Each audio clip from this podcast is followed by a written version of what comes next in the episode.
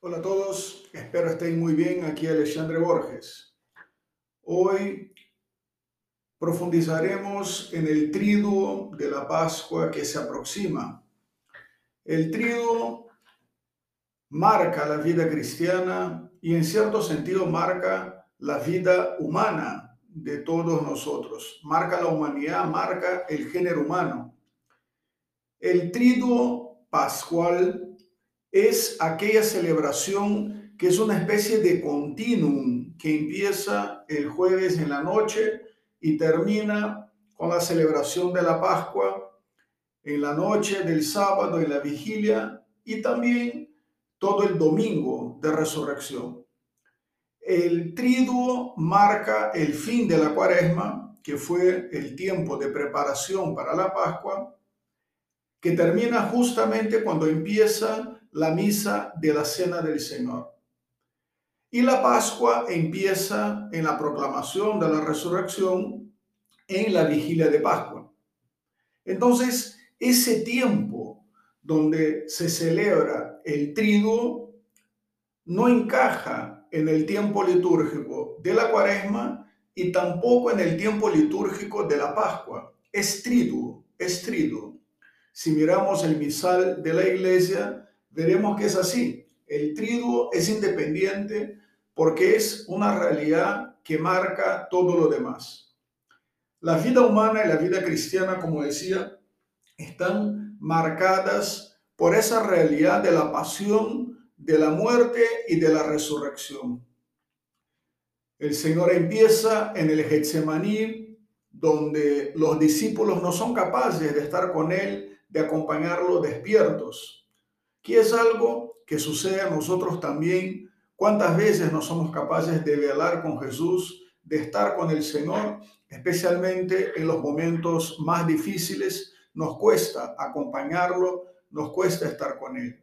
Y en aquel momento Jesús eh, sufrió tremendamente, ¿no? No fue el sufrimiento aún de la cruz, pero fue un sufrimiento eh, de angustia tremenda porque estaba experimentando lo que iba a vivir físicamente en el día siguiente, pero estaba experimentando moralmente el dolor por los pecados de todos nosotros. Entonces la angustia tiene que haber sido realmente inenarrable. Luego, en la mañana de aquel viernes, después de estar con sus discípulos la noche anterior, después de haber tenido la última cena en la cual deja con ellos su mismo cuerpo y su misma sangre. La Eucaristía es el centro y la cumbre de la vida cristiana. Es sacrificio de Jesús incruento. El Señor, entonces, en aquella noche de jueves, que en el fondo no termina porque Él permanece en vela, el Señor instituye la Eucaristía y el Señor sufre ya el pecado de toda la humanidad, que es lo que Él va a redimir el viernes con su muerte y concretar esa salvación con su resurrección, viniendo de la muerte, triunfando sobre la muerte y triunfando así también sobre el pecado. Una vez un alumno me preguntó, ¿por qué tanto se habla que Cristo nos salva? ¿De qué nos salva? ¿De qué? Yo no, no tengo idea de qué necesito salvación. Y esa es una pregunta clave y creo que es por eso que yo decía que no solo marca la vida cristiana, pero marca la vida de la humanidad. La humanidad necesita salvación. La humanidad no se salva por sí misma.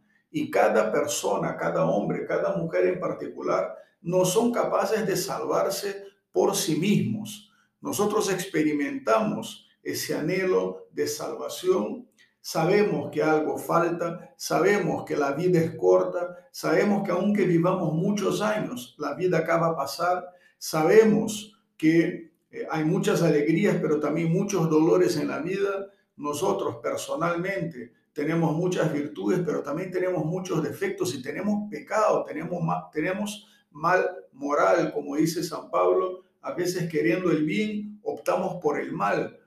Entonces sentimos esa necesidad, vemos los problemas personales, los problemas familiares, los problemas políticos, los problemas del mundo, las guerras, las injusticias, la miseria, la enfermedad, el hambre. Hay necesidad de salvación.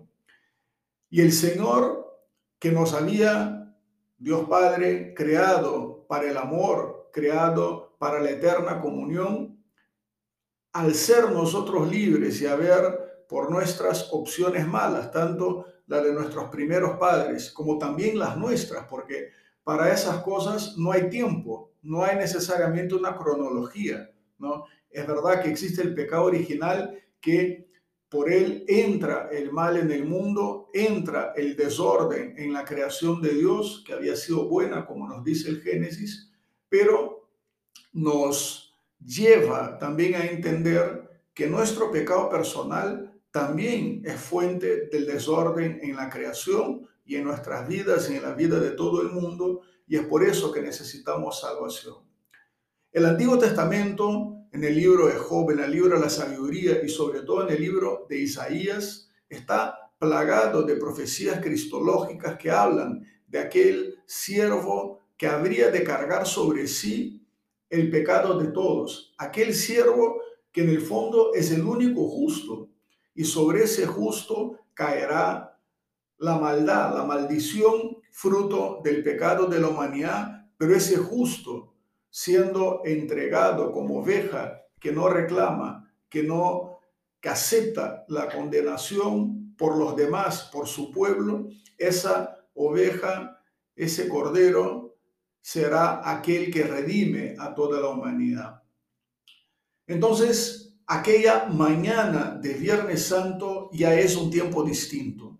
El Señor ha sido entregado, el Señor se la ha negado por Pedro, como nosotros mismos lo negamos, ¿no? Siempre negamos a Pedro y lo que tenemos que rogar a Dios junto con Pedro es el perdón por nuestras faltas y rogar que seamos Pedro, pero que nunca lleguemos a ser Judas, que no lleguemos a ser Judas que pierde esperanza, que pierde la confianza en el Señor.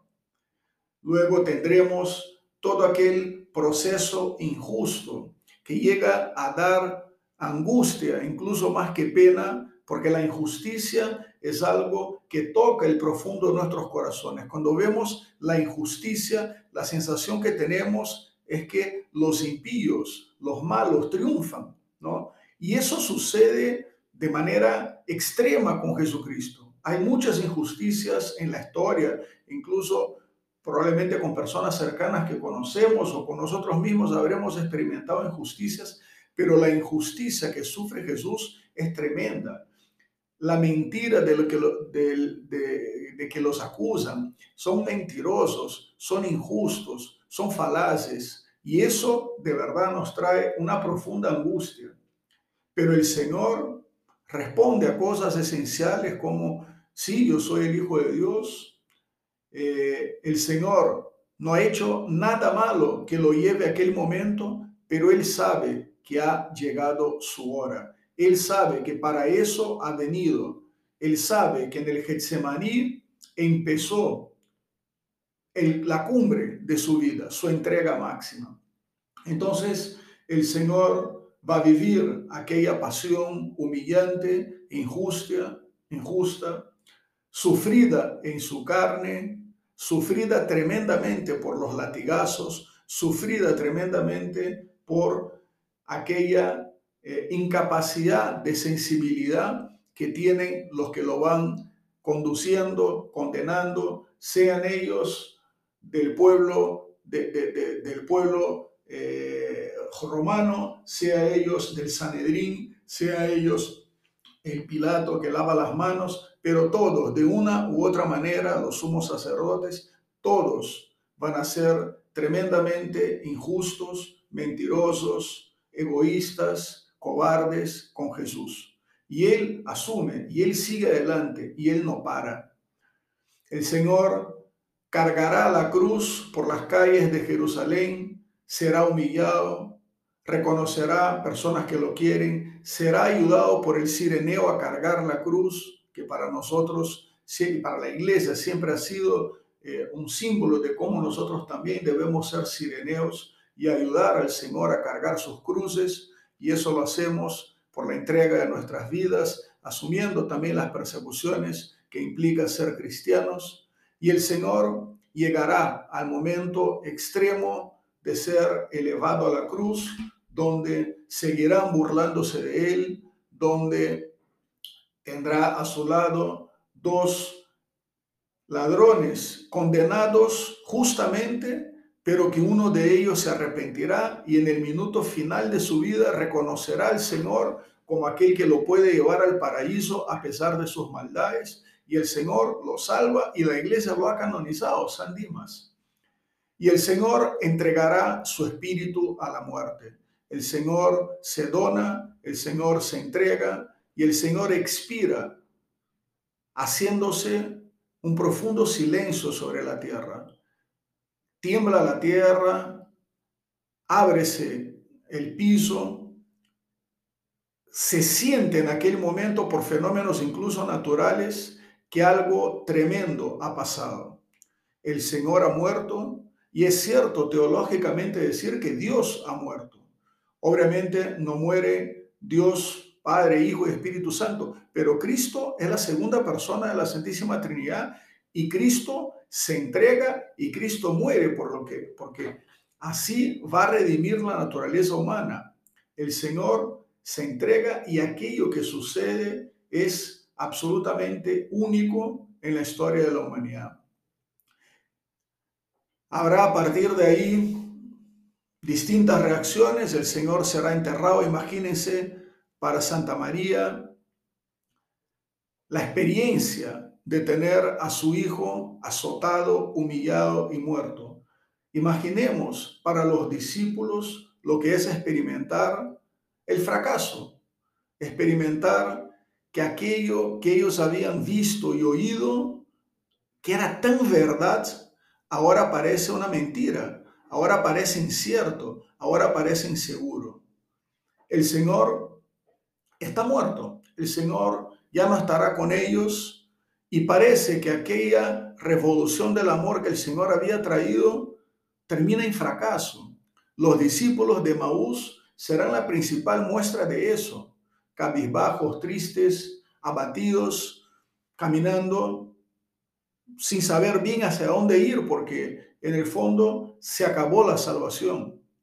Pero al contrario de eso, María permanece firme en la esperanza. Y es aquello que nosotros vivimos el sábado de manera tan extraña. Aquello que nosotros Sabemos, incluso en algunos países se llama el sábado de aleluya, pero en estricto sentido no es el sábado de aleluya hasta la celebración en la noche de la resurrección. Y es por eso que la iglesia nos invita a rezar el rosario. La iglesia nos invita a estar de la mano de la madre, a meditar las cosas como ella meditó profundamente en el corazón. Y pasará el día sábado nosotros aún con aquella sensación dolorosa de lo que vivimos en, la vía crucis, lo que vivimos en la celebración de la pasión, que la iglesia proclama la muerte del Señor en una liturgia tremenda, en aquel único día donde no se celebra la Eucaristía, ¿no? La Eucaristía se celebrará en la misa de la Cena del Señor y solo volverá a celebrarse en la noche de Pascua, de la vigilia. Durante todo el viernes, incluso la comunión que nosotros recibimos en la liturgia de la pasión, nosotros recibimos las hostias consagradas el día anterior. Ese día incluso ordinariamente no hay sacramentos y el Señor está para salvarnos, el Señor va a resucitar y solo la esperanza de María es la que mantiene aquella pequeña luz acesa, aquella pequeña luz encendida que va a hacernos eh, poder celebrar con gozo inenarrable la resurrección de Cristo.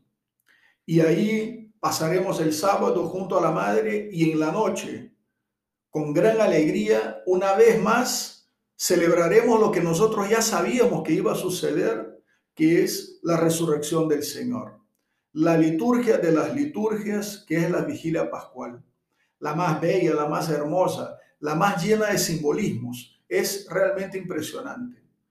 Todo oscuras y brillará la luz de Cristo en medio de las tinieblas. Brillará el Señor entrará el cirio pascual, símbolo de Cristo, y cantaremos el pregón pascual que es para ser meditado una y otra vez. Dichosa la culpa de Adán que mereció tal redención.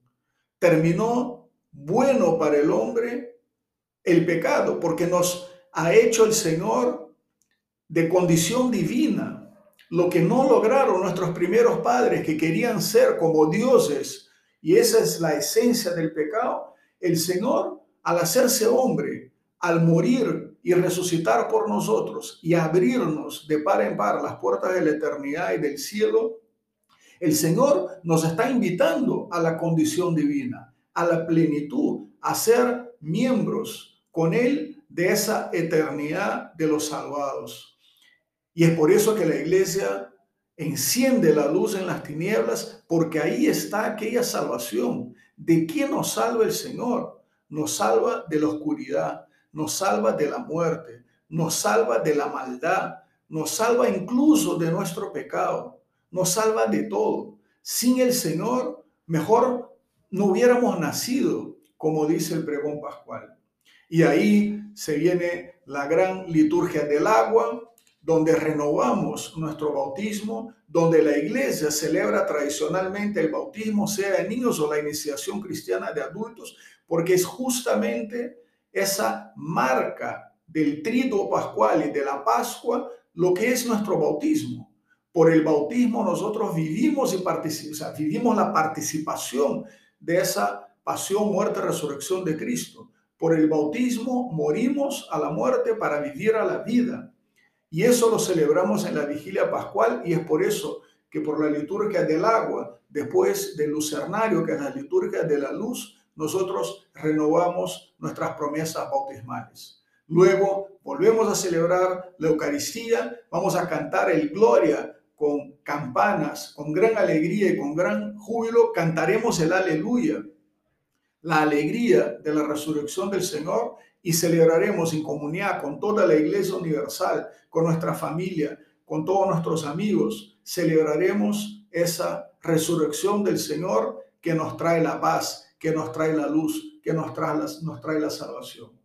Sabemos, hermanos y hermanas, que el Señor ya resucitó, pero celebrar intensamente estos días santos nos permiten vivir y profundizar en esa espiral de la salvación.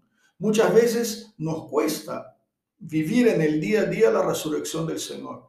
Y es por eso que la iglesia nos dio el tiempo de cuaresma para prepararnos. Es por eso que la iglesia nos da el trigo para vivir fuertemente cada uno de los misterios centrales de la fe y es por eso que la iglesia nos da la vigilia pascual y toda la celebración de la madrugada de la Pascua y las celebraciones dominicales de la Pascua del Señor. El Señor nos hace vivir eso intensamente. Y finalmente nos toca vivir ya todo eso después de un año de una pandemia que ha sido mucho peor que cualquiera hubiera podido imaginar, eh, donde mucha gente ha experimentado esa necesidad de salvación incluso aquellos que han perdido sus vidas. El Papa ha declarado indulgencia plenaria para todas las personas que han sufrido en estos momentos. El Papa nos ha permitido incluso eh, vivir de una manera sobrenatural ese tiempo, ¿no? que es humanamente muy difícil de comprender.